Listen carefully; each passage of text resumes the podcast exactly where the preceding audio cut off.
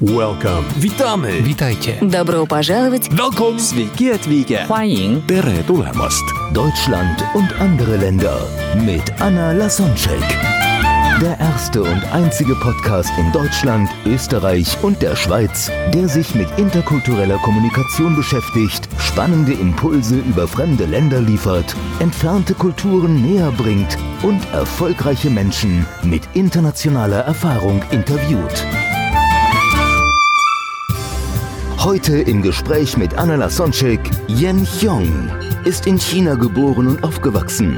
Mit zwölf Jahren lernte sie an einer internationalen Schule Deutsch. Als Preisträgerin des Deutschen Pädagogischen Austauschdienstes besuchte sie 1982 zum ersten Mal Deutschland. 1988 kam sie zum Wirtschaftsstudium nach Deutschland. Nach dem Universitätsabschluss arbeitete Yang Xiong im internationalen Marketing für Dr. Oetker, Schwarzkopf und Henkel und GlaxoSmithKline in Deutschland und China.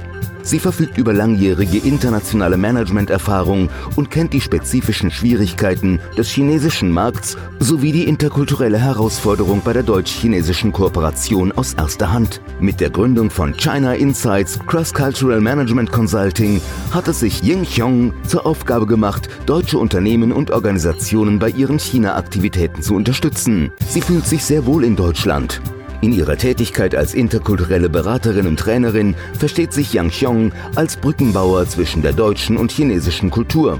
Sie will durch ihre Arbeit Deutsche und Chinesen näher bringen und einen kleinen Beitrag zum Erfolg bei deutsch-chinesischen Kooperationen leisten. Viele interkulturelle Konflikte können vermieden werden, wenn beide Partner Verständnis für kulturelle Unterschiede mitbringen hast du dann noch irgendwie so eine Anekdote oder die typischen Missverständnisse wegen unterschiedlichen Kommunikationsstilen zwischen den deutschen und chinesischen? Worauf sollten wir uns, worauf sollten wir gefasst sein? Also es gibt natürlich viele Anekdoten und also eine erzähle ich jetzt doch an der Stelle. So ein, ein, ein deutscher Chef.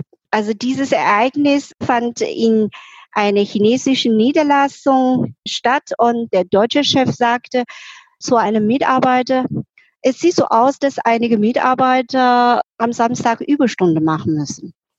Also sagte zu einem Mitarbeiter und der Mitarbeiter an sagte ja, aha, ja, äh, können Sie am Samstag kommen in die Firma? Antwortete er, ja, ich denke schon. Okay, das ist ähm, äh, sehr schön. Und dann sagte der Mitarbeiter, wissen Sie, dass Samstag ein besonderer Tag ist? Und fragte der Chef, was meinen Sie damit? Antwortete der chinesische Mitarbeiter, hm, mein Sohn hat am Samstag Geburtstag. Daraufhin sagte der deutsche Chef, oh, dann bestellen Sie meine herzlichen Glückwünsche. Und der chinesische Mitarbeiter sagt, danke für Ihre Aufmerksamkeit. Und ich nehme sehr gerne dieses Beispiel als ein Fallbeispiel, um zu zeigen, haben sie eigentlich einander vorbeigeredet? Kommt der chinesische Mitarbeiter am Samstag überhaupt ins Büro, um Überstunden zu machen?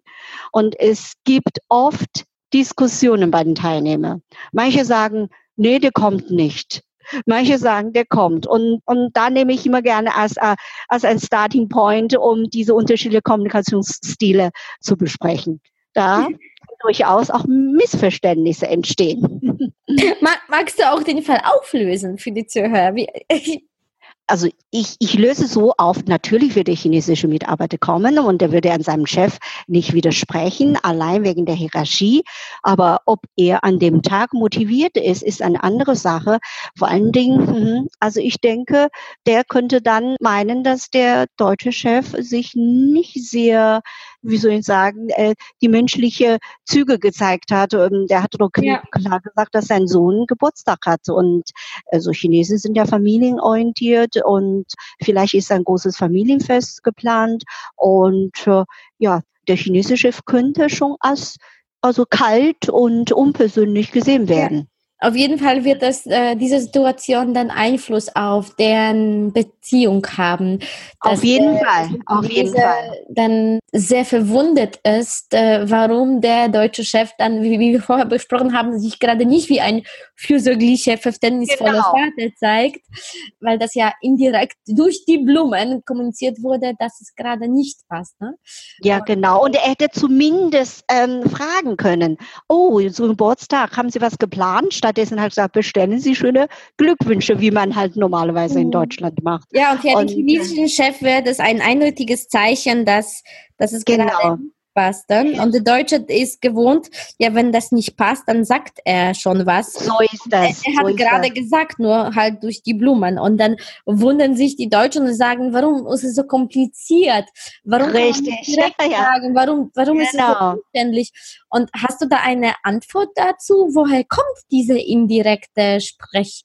Weise und was können wir den, den Deutschen also mit auf den Weg geben, damit die mehr Verständnis für diese äh, blumige Ausdrucksweise? Äh, ja, eine, ein direktes Nein ist einfach eine Ablehnung. Es ist zwar auf der Sachebene vielleicht richtig, aber die Chinesen trennen nicht die Sache von der Person. Und deshalb kritisieren die Chinesen auch nicht so offen jemand, weil das hat auch mit der Gesichtsverlust zu tun. Ja, und wir sagen sehr oft in Deutsch, nimmt das bitte nicht persönlich, ne? Aber Chinesen werden diese Sache von der Person nicht trennen. Mhm. Und auch auf der Sachebene kritisiert, fühlte man sich auch persönlich angegriffen. Und das ist natürlich sehr generisch verallgemeinend formuliert. Und ich möchte hier an der Stelle auch betonen, dass eine Kultur auch nicht äh, starr ist, ja, statisch. Und eine Kultur entwickelt sich auch, besonders in Großstädten und in der Küstenregion, wo viele Ausländer leben und besonders bei internationalen Joint Ventures oder Töchterunternehmen, wenn die Leute schon bereits Erfahrungen mit Westlern gemacht haben, die sind offener. Ja, die können vielleicht besser damit umgehen.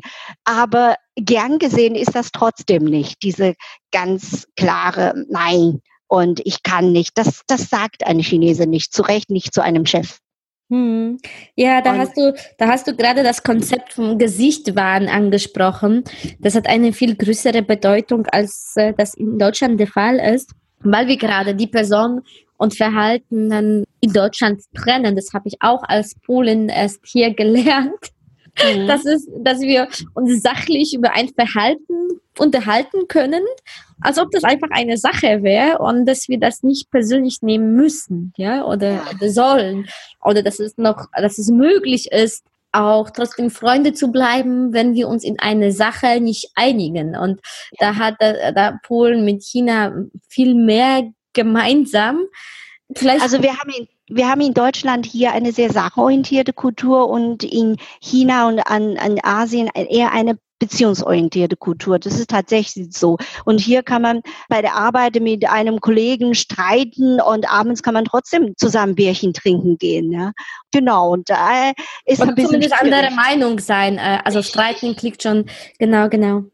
Das ja. und wir haben hier einfach eine kontroverse Diskussionskultur, ja. Mhm. Also während wir in China eher eine Konsenskultur haben, ja. Und das, das heißt äh, Harmonieorientierung. Absolut, ja, harmonieorientiert, auch wenn das vielleicht nicht geht, aber ich muss zumindest Goodwill zeigen und nicht sofort Nein sagen. Deshalb bekommen die Westler oft auch eine Antwort Maybe. Also mit einem Maybe kann ein Westeuropäer überhaupt nichts anfangen.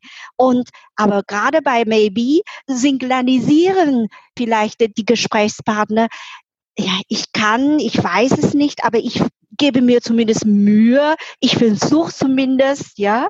Und das ist so, wie gesagt, 50 Prozent ja, 50 Prozent nein, maybe. Mhm. Und, aber die gute Intention, also ich versuch's, ist auf jeden Fall drin auch programmiert, ich sag mal so. Ja, das ist so als, als Respekt, wo die Deutschen sich dann ärgern, warum sagt mir die Person sofort nicht, dass es nicht möglich ist, sondern so um den heißen Brei redet und das ist dann in China einfach, um die Wertschätzung zu zeigen und damit gerade die Person, die fragt, das Gesicht nicht verliert, ne? weil der Gesichtsverlust ist dann schlimmer als der Tod teilweise und, und deswegen es ist das, das Wertvollste, was wir haben. Deswegen wahren wir das Gesicht in China so sehr.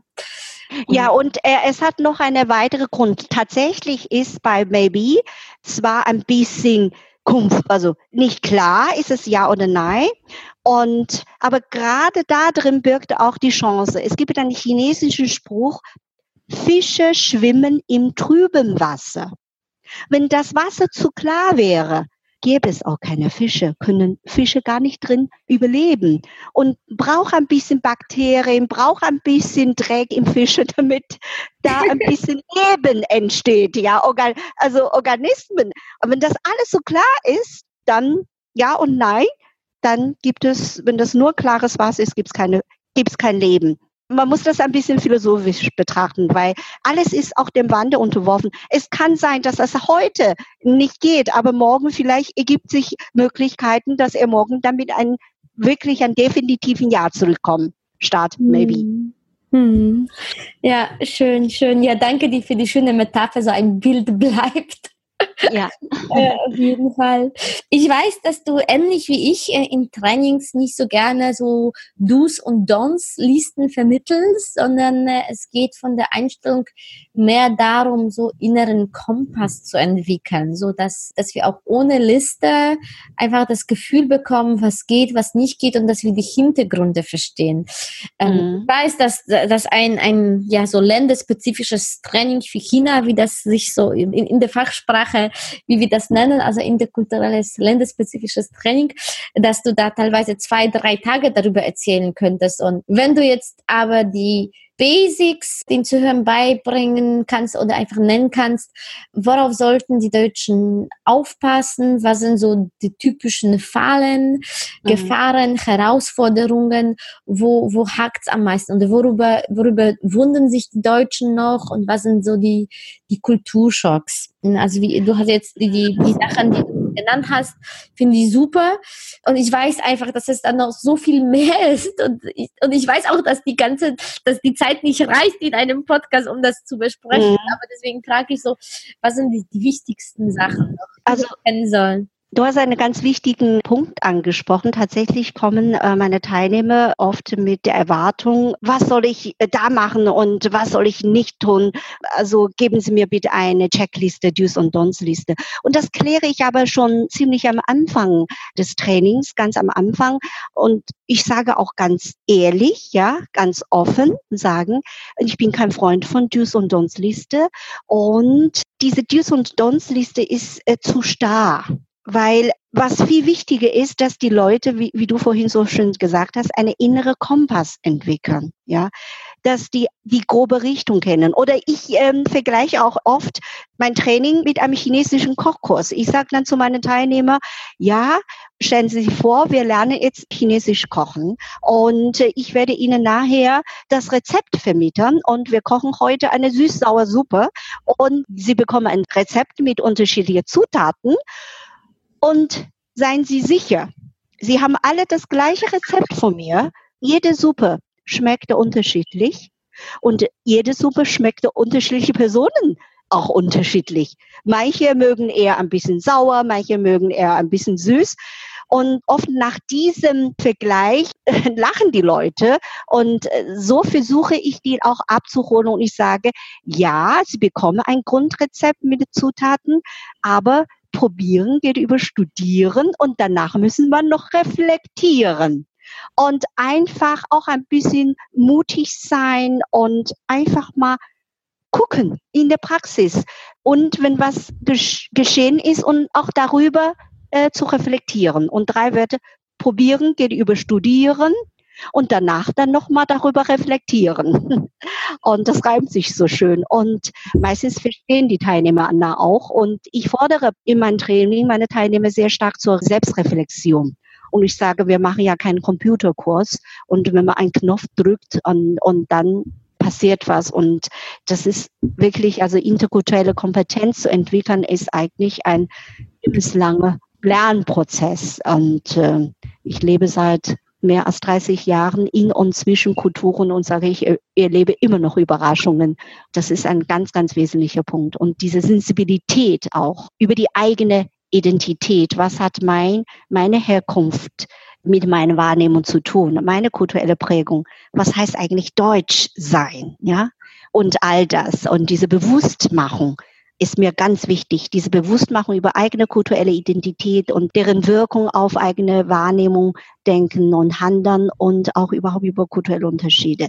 Das ist ähm, der erste Punkt und da verbringe ich auch Zeit ähm, über dieses Thema äh, mit meinen Teilnehmern. Oft ist es so, dass Teilnehmer sagen, ach Frau Schong, ich möchte eigentlich wissen, äh, was soll ich da machen? Da habe ich gesagt, ja, wir kommen noch dazu, aber bisschen Grund, ähm, äh, äh, äh, äh, Sensibilisierung ist auch wichtig und es geht auch um die Haltung, also Wertschätzung und äh, äh, diese Sensibilität. Und wenn man das hat, ja, und da sage ich, eigentlich können Sie überall hingehen. Diese Wertschätzung, Haltung, diese Offenheit, auch beobachten, darüber nachdenken, reflektieren, natürlich Wissen aneignen, wunderbar, dafür kommen ja die Leute zum Training. Ähm, und ich vermittle denen auch kulturhistorische Hintergründe und dann mit diesem Wissen und gehen sie in die Praxis und ja, und so kann man dann seine interkulturelle Kompetenz mit China entwickeln und auch mit anderen Kulturen. Mhm. Das ist so ein grundlegender Punkt und dann allgemein. Und bevor ich zu konkreten Beispielen gehe, vermittle ich auch diese kulturhistorische Hintergründe. Woher kommt eigentlich warum Chinesen, die Chinesen eher ein sowohl als auch Denken haben statt entweder oder. Das hat mit Daoismus zu tun, das hatte mit Konfuzianismus zu tun, ne? diese Yin-Yang-Gedanken bei Daoismus, diese goldene Mitte-Gedanken bei Konfuzianismus und davon abgeleitet auch ein Kommunikationsverhalten, dass man nicht direkt sagt ja oder nein und all das ist ein, soll man eigentlich als ein Gesamtpaket sehen. Und ich weiß nicht, ob ich deine Fragen äh, beantwortet habe. Ähm, vielleicht ja, also ich, ich verstehe dich vollkommen, weil ich den gleichen Ansatz vertrete. Viel mehr als eine To-Do-Liste, die sehr begrenzt ist, macht es Sinn, ein Gespür zu entwickeln und die Hintergründe zu verstehen. Und so können wir durch dieses Testen, wie du gesagt hast, probieren geht's über Studieren, dann selbst herausfinden, was gerade passt, so dass genau. diese unbewusste Kompetenz kommen, dass wir plötzlich gar nicht wissen, woher, aber irgendwie haben wir uns äh, dann der Situation angepasst oder der Situation entsprechend verhalten ohne jetzt irgendwie, dass es auf der To-Do-Liste steht, weil eine To-Do-Liste wäre einfach nur immer beschränkt. Die Welt ist viel komplexer, als es möglich ist, auf eine To-Do-Liste zu schaffen. Trotzdem gibt es natürlich Sachen wie irgendwie, es gibt Farben, die Glück bringen, die Unglück bringen, ja. Zahlen, die Glück bringen, Geschenke, die sich gehören, nicht gehören. Ja. Aber da, da, da brauchen wir hier nicht die Zeit zu verschwenden, weil das sehr einfach zu rausgoogeln ist.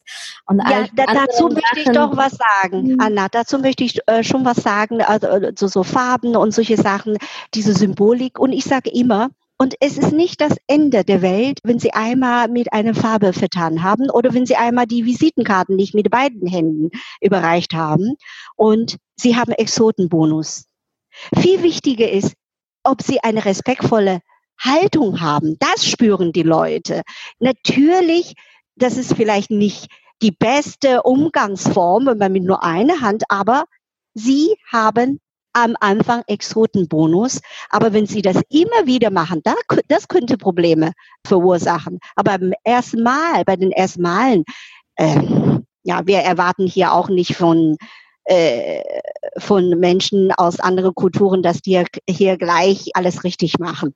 Also jeder hatte am Anfang eine Schonfrist. Und ich, ich setze wirklich sehr stark bei der Haltung, weil jemand, der beobachtet, und er wird schnell merken, was die Menschen vor Ort machen. Und dann wird er das nachmachen. Und da kann man nicht viel falsch machen. Und ich sage sehr oft auch äh, zu meinen Teilnehmern, ja, lassen Sie Dinge auch ein bisschen geschehen. Ja, Also eher im Sein als im Tun, weil wir sind sehr Aktion, wir haben sehr viel Aktionismus und wir müssen tun. Wir, dann beobachten Sie, statt sofort zu tun. Und wenn Sie vor Ort sind, dann schauen Sie, wie die Leute miteinander interagieren. Und äh, dann werden Sie sehr viel mitkriegen. Egal, Mhm. welche Kultur. Also sich mehr auf die Intuition auf den, als auf den Verstand zu verlassen, auch wenn das besonders in der deutschen Kultur nicht so üblich ist, weil wir Ja. wollen das äh, mit Daten, Fakten, Zahlen belegen, schriftlich Ja, in ja. einer Liste oder Excel-Tabelle verfassen. Ja. Und, äh, und da, da ist es in China viel mehr dieses, wie du das schön formuliert hast, mehr sein als tun. Das heißt, sich zurücknehmen, beobachten. Beobachten und natürlich auch, man kann schon auch fragen und äh, reflektieren. Und äh, ja, was habe ich jetzt gesehen? Wenn man nur im, mit Tun beschäftigt ist, dann hat man vielleicht das Umfeld, was gerade passiert ist, gar nicht alles wahrgenommen. Ja. Ja, Schön. also eigentlich, wenn man so will, auch achtsam, Achtsamkeit. Ja, Achtsamkeit, genau. Mhm. Du hast auch vorher so schön darüber gesprochen, dass du dann äh, ja so ein äh, Mischmasch aus beiden Kulturen bist und dass jeder sollte persönlich gucken, was im, also auf den Menschen individuell. Wir sind auch nicht alle typisch deutsch und die Chinesen nicht alle typisch chinesisch, weil neben Genau. all diesem kulturellen Einfluss, über den wir gesprochen haben, sind wir alle Individuen mit eigener Persönlichkeit, eigene Vorlieben. Ja. Mhm. Und Mhm. äh, deswegen bin ich jetzt neugierig, wie das bei dir sehr, sehr individuell und persönlich ist. Äh, Was, Mhm. was sind so die typischen Eigenschaften vielleicht von, von Chinesen, die du gerne nach, nach Deutschland mitnehmen würdest? du in Deutschland vermisst äh, aus China und vielleicht oder was du den, was du dir wünschen würdest, dass es in Deutschland auch gäbe, was die Chinesen bereits am, an Tag legen und was, was in Mhm. China normal ist. Was sind so die Sachen, die du dann bei, bei der chinesischen Kultur sehr schätzt? Das ist gar nicht so einfach, ähm, weil das ist ja so, so in mir drin, ne? für mich alles so selbstverständlich. Und ähm, ich würde sagen, vielleicht schon auch ein bisschen mehr den Menschen hinter der Sache zu erkennen. Also nicht nur die Sache, ja, die Sache ist wichtig, aber auch den Menschen hinter der Sache nicht vergessen. Mhm. Und es heißt, bringt, Äh, Diese Beziehung, was in China Ja. so üblich ist. Und äh, wenn man den Menschen hinter der Sache im Blick hat, denke ich, das hat halt auch Einfluss auf unsere Kommunikation. Weil wenn wir nur auf der Sachebene sind, kommunizieren wir direkt und explizit und ZDF-orientiert. Und äh, ZDF, also Zahlen, Daten, Fakten. Fakten, genau. Und das ist auch wichtig und in vielen in Hinsicht auch, auch wichtig und richtig. Ach, das ist, wie soll ich denn sagen, das ist eigentlich, vielleicht können wir die Frage so formulieren. Ich stehe jetzt eher so in der Mitte. Ich bringe von beiden Seiten was und äh, kreieren was Neues. Ach, Zum. Beispiel, Dann, was, was, sind, was, was sind bei dir die chinesischen Eigenschaften, was sind die deutschen Eigenschaften? also Was vielleicht bleiben wir. Rausgepickt? Also Ja. natürlich nur das Beste, die Rosinen von beiden. Ja, ja. Also ich bleibe bei dem Beispiel diese Sachorientierung, Beziehungsorientierung und das wiederum dann Einfluss hat auf Kommunikation. Also ich habe für mich festgestellt oder ich habe für mich gelernt, es ist nicht per se, was ist besser, was ist schlechter, wie wir schon vorhin gesagt haben. Man sagt, da- bei die indirekte Kommunikation, da ist man höflich, man kein Gesichtverlust. Das ist nicht unbedingt immer gut und zielführend, weil wir wollen auch Ziele erreichen, gemeinsam Projekte machen, ne, bei einem internationalen Team.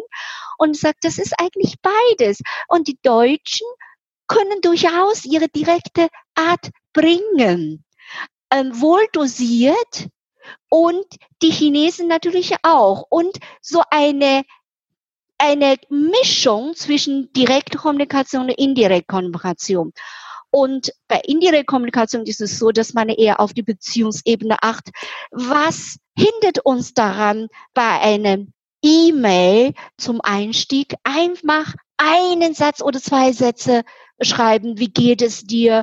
Hoffentlich hast du dich äh, gut erholt von deiner Erkältung und wie auch immer. Ein Satz, zwei, äh, zwei Sätze. Es ist nur ein Beispiel.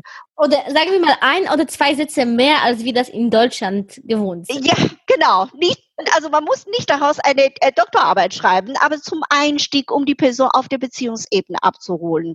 Ja, du hast erzählt jetzt mal, dein Sohn hat Abi, äh, hat er da Abitur absolviert und irgend sowas, ja. So ein Satz, zwei Sätze, nur zum Einstieg. Natürlich geht es auch um das Projekt. Oft geht es um, warum schreibt man ein E-Mail, warum nimmt man einen Hörer, oft gibt es sogenannte Probleme. Und ich sage, wir tauschen jetzt das Wort Probleme mit Anliegen. Natürlich hat man ein Anliegen. Deshalb schreibt man eine E-Mail. Und da wird, man kommt auch zum Anliegen und dann passt es sehr gut die direkte Art. Explizit. Punkt, Punkt, Punkt 1, Punkt 2, Punkt 3. Strukturiert und klar. Hm? Das Ding beim Namen nennen. Und zum Schluss kann man immer noch ein bisschen am, Beziehungsebene und äh, Ne? Und äh, ich zähle auf deine Unterstützung und vielen Dank für deine, für deine Beratung oder wie auch immer. Und das eine schließt das andere ja nicht aus, ne? Sowohl als auch statt entweder oder. Und wenn ich mit mit meinen Teilnehmern, also ganz toll ist mit gemischte Team, das zu üben, dann sehe ich auf beide Seiten glückliche Gesichter und lachen gesagt, ach, so können wir machen. Und es geht nicht darum, was besser, was schlecht ist. Es geht nicht, warum tickt er so nie wie ich und wir arbeiten doch für das gleiche Unternehmen. Ja. Und er hat eine Geschichte und du hast deine eigene Geschichte und 20, 30, 40, 50 Jahre in eine Kultur gelebt. Das kann man nicht einfach so schnell weglegen. Aber vielleicht können wir uns in der Mitte treffen. Ja, und ich nehme was von dir und ich gebe dir auch was von mir und eine wunderschöne Mischung daraus entwickeln, eine neue Kommunikationsart. Das kommt sehr, sehr gut an bei den Teilnehmern. Dann haben die oft Aha-Erlebnisse. Und man muss sich selbst nicht aufgeben, denn noch ist man frei und offen, andere Dinge anzunehmen. Und so etablieren wir eine neue Ebene, eine neue Art und eine neue Kultur zu kommunizieren. Und das ist sowohl beziehungsorientiert, mich interessiert, wie es dir geht, mhm, wie es deiner Familie geht, und ich erledige trotzdem die Sache und das Projekt, das wir gemeinsam nach vorne bringen. Viel wichtiger ist, wenn wir eine gute Beziehung haben, bringen wir auch noch schneller, besser, effizienter das Projekt voran. Und für die Deutschen ist es, wenn das, wenn man gemeinsame Erfolge hat und wir die Beziehung wieder gefestigt. Ja, es ist beides. Ich hoffe, dass ich damit klar ausgedrückt habe. Ja, das war sehr schön. Morgen geht es weiter im Gespräch mit Yen Xiong.